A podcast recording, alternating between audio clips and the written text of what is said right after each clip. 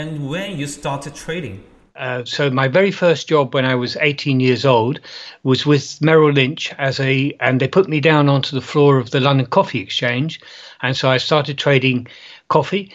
Um, I was lucky enough that my boss quit about two months after I had joined, and so I became the boss um, of trading coffee, and then I moved into other soft commodities, uh, cocoa and sugar.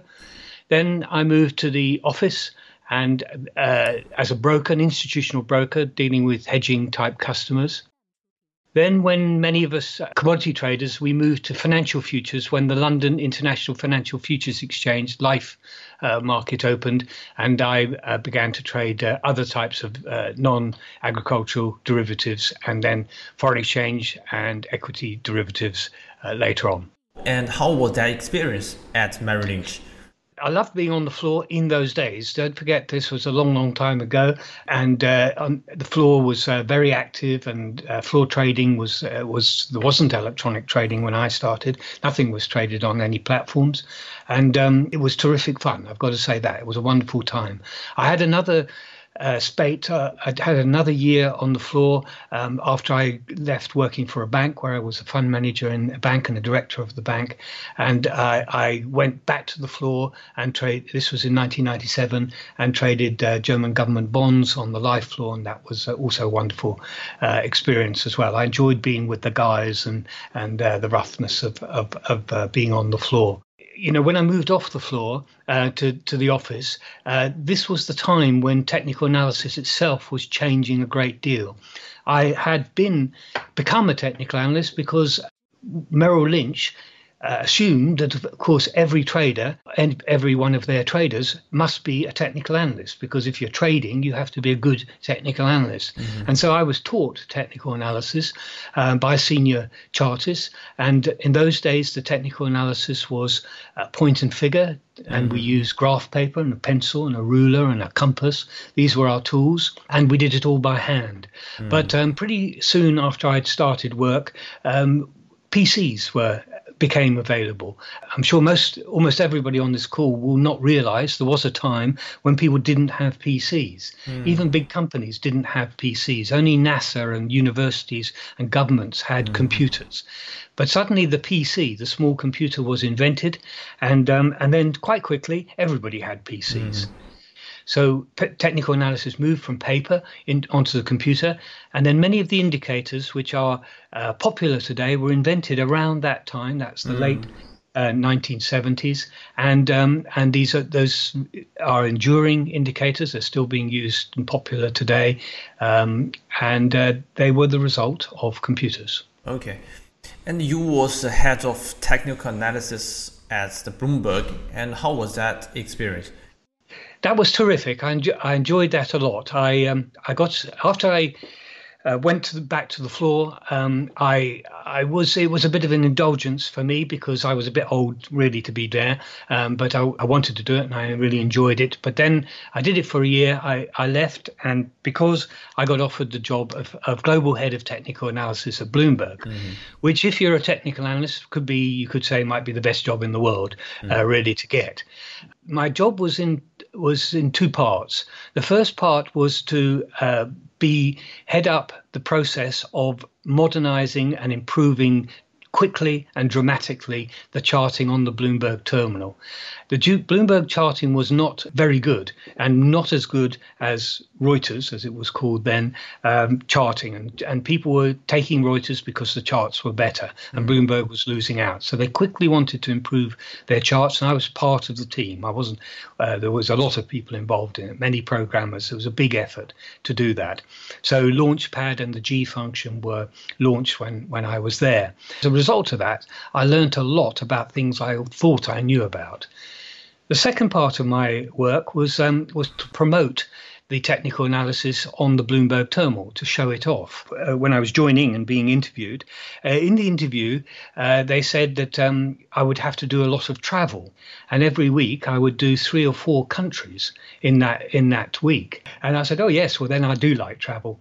And in those days, it isn't the case now, but yeah. in those days, and, and this was in um, uh, 1999, uh, I loved doing it. I loved talking to people. I this really uh, made me realize that I'm quite good at communicating and teaching technical analysis. I left Bloomberg um, to start a, uh, a fund, a mm-hmm. hedge fund, um, based in South Africa, and also to teach. This is in um, 2003.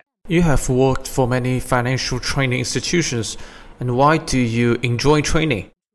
Yes, I, it comes from my time at Bloomberg, and I, I, first of all I enjoyed it. So this was something I had not done before, but I had to teach people and um, people who were you know intelligent and and demanding sort of people, and um, and I found I was seemed to be quite good at it, mm. and uh, and above all I enjoyed it. I was so I when I went to South Africa to run the hedge fund, it was always my plan B. If this didn't work, I should um, I could go back to teaching, if you like. And what which products you trade or analyze at Bloomberg? As everything. It was everything um, because, and this is another great thing which I learned from Bloomberg because my job was to go and visit customers or prospective customers in their dealing rooms or their offices, and it could be a family office, it, it could be a market maker in foreign exchange mm. options. It could be a electricity hedger, a power hedger. Mm-hmm. It, it could be almost anything. And I had to walk in, talk to the guy in his language, show him things that were would be helpful to him. So I had to learn about every asset class, really. Mm. Um, and uh, this was wonderful. So I, I got involved in things that I'd never been involved with before, and I learned about them. And, uh, you know, I'd never traded a, a, tra- a bond in my life, mm. uh, but um, up until that point. And uh, then now lots of people I would meet would be bond traders or mm. fixed income uh, mm. traders. And so I had to become an expert in bond trading and fixed income.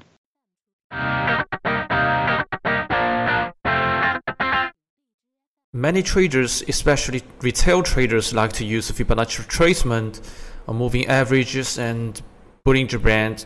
Is it because these tools are simple? And do you have any suggestions? You're right about that, Richard. They're all simple things, yeah.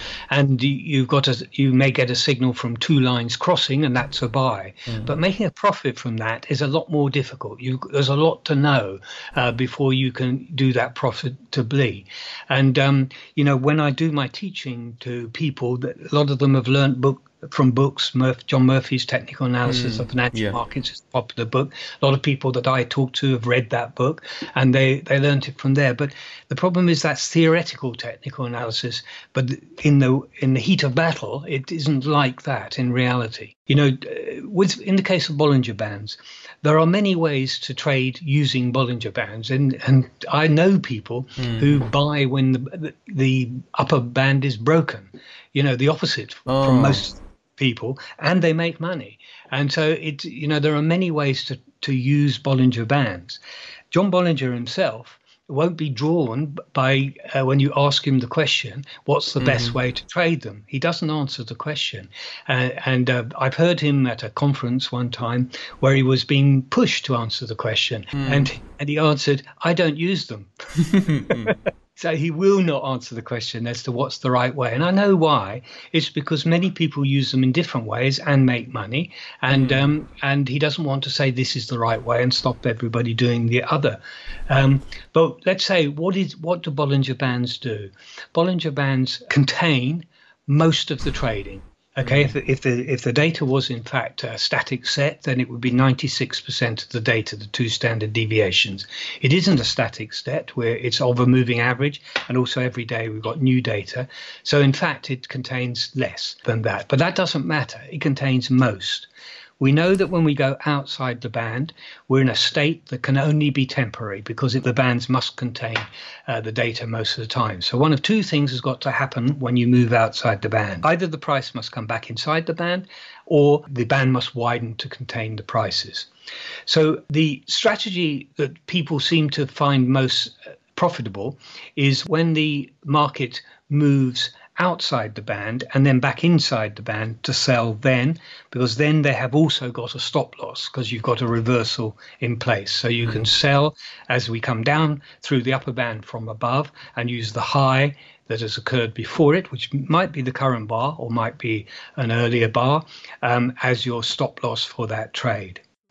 The second thing is that uh, people realize that unless the market is uh, realized quite quickly when they start trading with Bollinger Bands, unless the market is moving absolutely sideways, we won't oscillate from the upper band to the lower band and upper band and lower band. If the market has, has got a, even a slight slope to it, and it doesn't have to be a strong trend, but even a slight slope to it, then um, we will hit the upper band come down, not hit the lower band, and then go up again and hit the upper band again. You may do that two, three times in a row without hitting the lower band at all because it doesn't get oversold when it's going up. Um, mm-hmm. And so, as a strategy, selling at the upper band and buying at the lower band will not work mm-hmm. unless you're confident that the market's going to go absolutely sideways. What people do in response to that is that they they take their profits on on their shorts and longs established at the upper and lower bands is uh, at the moving average because the market will revert to the mean, return to the moving average uh, very, very frequently, almost always. So you, although you're halving the the size of the trade, you actually your profit ratio will go up dramatically as mm-hmm. a result of that, and that's actually what turns it into a profitable enterprise. Is being is being conservative, more conservative on your profit objective. We can't just use one tools for all trading. Instead, we should make strategies according to the way we trade, right? Yes, indeed. And so the important thing, if you were a portfolio manager mm. or an analyst, is to know that you must not use Bollinger Bands. yeah, that's right. That's correct. you started a hedge fund in South Africa. And what were the strategies? Uh, so this was my second experience of running a fund. When I worked at the bank, I'd run a fund, big fund, commodity trend following, systematic fund. It was called the Helix Fund. It was quoted on the stock exchange. It was a big mm. fund. Then I was forming this new one, and the principal trading that we would do was was uh, using the work of Tom DeMark. Oh, okay. Um, uh, and so, and this is what the fund was set up uh, to do. We were limited by our mandate to trade South African exchange traded products. So this meant equities and uh, uh, index futures and commodities that were locally traded. But the South African equity market is a big equity market. It's actually it's an extension of the London Stock Exchange for the settlement system, mm. and you've got many big shares. That it's the main listing place uh, for Anglo Americans, Anglo Platts, Richemont, mm. um, many world class com- uh, Billiton. Many world class companies have their main mm. listing there and we traded those on a leveraged basis mm. uh, very aggressively, even uh, quite extensively day trading the securities using Tom DeMark. So it was a 100% technical fund. And I just say what to tell you, Richard. The the name of it was um, it, uh, the Isivuno Fund, which you probably know because your Zulu is very good. It's Zulu for harvest. Oh, okay.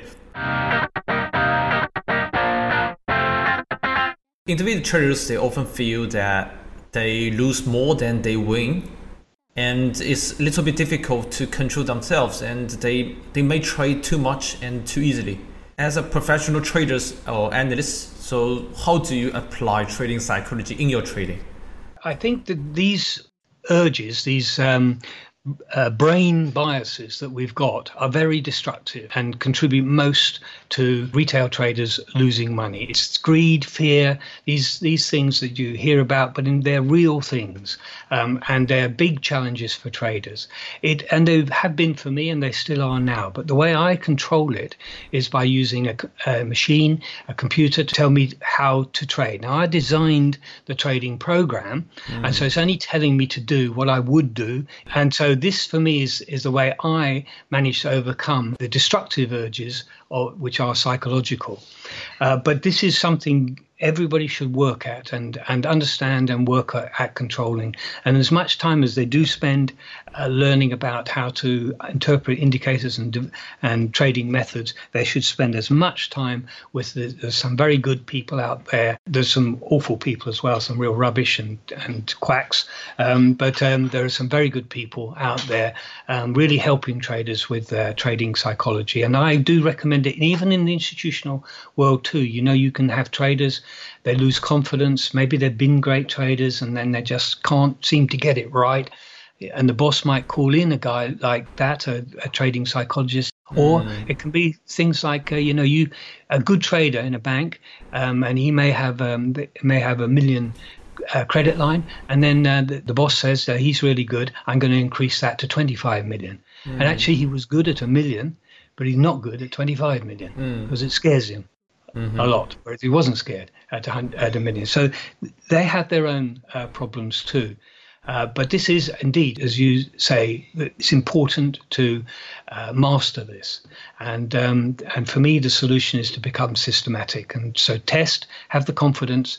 I know this works. I know that if I keep doing it, it will work. I also have pre-decided when it isn't working, and so I'm not thinking about that while I'm in the market. And can you give us three simple rules for retail traders how to apply trading psychology in their trading? To just give some yeah. rules here. Yes. I, I, well, I think the first rule is to have rules, um, is to do all your thinking uh, before you trade. Now, there's a wonderful aspect of technical analysis. It's not the same with fundamental analysis, which is either bullish or bearish, but technical analysis allows you to build a plan. Um, and so you can design your trade. So let's say that you've got a, a well established trend line, say it's got four points on it, so a really good uh, trend line. And now we're approaching that trend line uh, from above. Let's say it's a rising trend line and we're approaching it from above. Mm. Now, you can then plan what you think is going to happen there. You may see that the approach is uh, the bars are, getting smaller, the candles, candles are getting smaller and narrower, smaller. So we're losing conviction as we approach uh, the trend line from above. Now, you might think, well, this looks like this trend line is going to hold for the fifth time. And so you might say that as soon as I get a nice white body, I'm going to buy. I've got an obvious place to sell, which is through the trend line, uh, through the trend line. But if it breaks the trend line, um, I think the move that will follow that, because this is a long trend line that's lasted a long time, will be much more violent than the move up if it holds. And so I will sell twice as much if it breaks down. So let's say I buy one for the trend line holding, I'll place a stop loss through the trend line of three one to square off and go short two units because the moves that follow I think will be fast and more vicious and then also if it is the case then I'll have made back the small loss I've just made buying it and getting stopped out very very quickly mm. then you can place all those orders in um, in the market and if this, then that. You can do all these things and get ready. And then what happens next becomes a process. And so this happens, you do that. You don't do any thinking. You did all the thinking before the event. You can't think well when you're in the heat of battle. The first, the first rule is to have rules. Mm-hmm. the se- second thing, very quickly, is to understand that you are likely to lose money and make sure that you that you haven't lost so much money so that you're game over um, uh, for it's game over for you before um, you've you've learnt uh, the the whole business of trading. Trade small in the learning phase. You'll learn from trading small, making $100, losing $50. The experience itself tells you whether you're successful or not. Of course, you're not getting rich because you're making $100, but wait until you're more confident about your ability to consistently uh, make money before you gear up into the sort of life changing uh, amounts of money. Um, and thirdly, just don't believe that it's a simple process and you can just sort of buy uh, into sort of um, you know methods and schemes and things like that. None of these things do work. It's just uh, you know, and they wouldn't be offering them to you for hundreds of dollars if it really did work. It's you know, it's just they're preying on the fact that people hope this could be true, or even if it was half true or something like that. It isn't even half true. Uh, there is no shortcut. You've got to do the work yourself and learn, and it takes time. And be patient, and don't be you know it's too easy to click the button and trade. You know just control yourself and realize you're becoming you're learning to make money. That is a business process. And like anything else it requires work. Could you give us any suggestion to how to build a computer strategy? How to build one systematic way strategy uh, to, to trade? Or to build a, I mean to help the traders build their confidence and their discipline Yeah, I, th- I think the, way to, the when people ask me questions like this, uh, like where do I start uh, with uh, becoming systematic, you've got to answer some questions like um, what's what's possible for me, um, and uh, so what amount of money have I got, what sort of level attitude of risk am I going to undertake? Is this an investment process? And uh, so you must be clear what you're trying to do with it. Then you you've got to make a decision about the securities themselves. You can go two approaches. One is to become very, very good at something, and uh, let's let's say the mini S and P, or the foreign exchange, uh, uh, some currencies there, or take a broader approach and try and take the advantage, and there is an advantage of having a portfolio, and a div- particularly if you can gen- you can create a non-correlating uh, portfolio, but that requires more money uh, to in order to have that many to achieve that size of positions. So then you go about looking for something which gives you an edge in the market. Um, now, in fact, there are many things you can do which put the odds on your side. Popular methods like swing trading, buying the dips in an established trend, is an enduring method because it's it works. You know, markets when they're in a, a trend, they're supported, for, for, example, by bullish news. Um, then uh, they don't go up in a straight line. They go in a zigzag, and um, and so we have impulse and reactive moves. And if you can recognize a strong trend, you've got a, security with good fundamentals, and then if, if it dips weakly, W E A K L Y. And so, in a particular way that looks to you very much as though this is a reaction which is losing power, then you've got a set up for potentially a snap back in the direction of the trend and hopefully a swing to new highs uh, for the move uh, for this security. And that is a reliable thing. That happens again and again and again. In fact, everybody knows that. Doesn't mean it doesn't happen, because that's the nature of going up. Higher lows is going up and it always will be. So start with something like that and then then make the rules around it for you to capitalize on it. Then you've got an edge, you've got something on your side. I do not believe that the right thing to do is to start with some clever maths um, as many quants do, and um, and say I'll apply this to the market. There's no reason for that to work. Any anomaly that uh, is isolated in any series of data, once it's uh, been uh, recognized, uh, it will be arbitraged out and it won't work anymore. So if you're looking for anomalies, um, as many quants are, you're looking for something which you know has only got a life and is not going to exist once it's discovered and you're profiting from it. So take something which is not an anomaly, but is a truism like dips in a rising market being higher than each other is the definition of going up. Okay, you've got something on your side there, and you put rules around that and how you're going to exploit that thing. Okay. That's it. And thanks, thank you so much, Trevor. Pleasure, Richard. Yeah, you give us a rich experience, all your trading strategies, all what you're thinking of trading psychology. It's rich experience for the Chinese audience. They can, uh, I think they can learn a lot from, from your experience. All the best uh, to everybody. And I will end with my blessing, which is may the trend be with you. Thanks a lot. Thank you.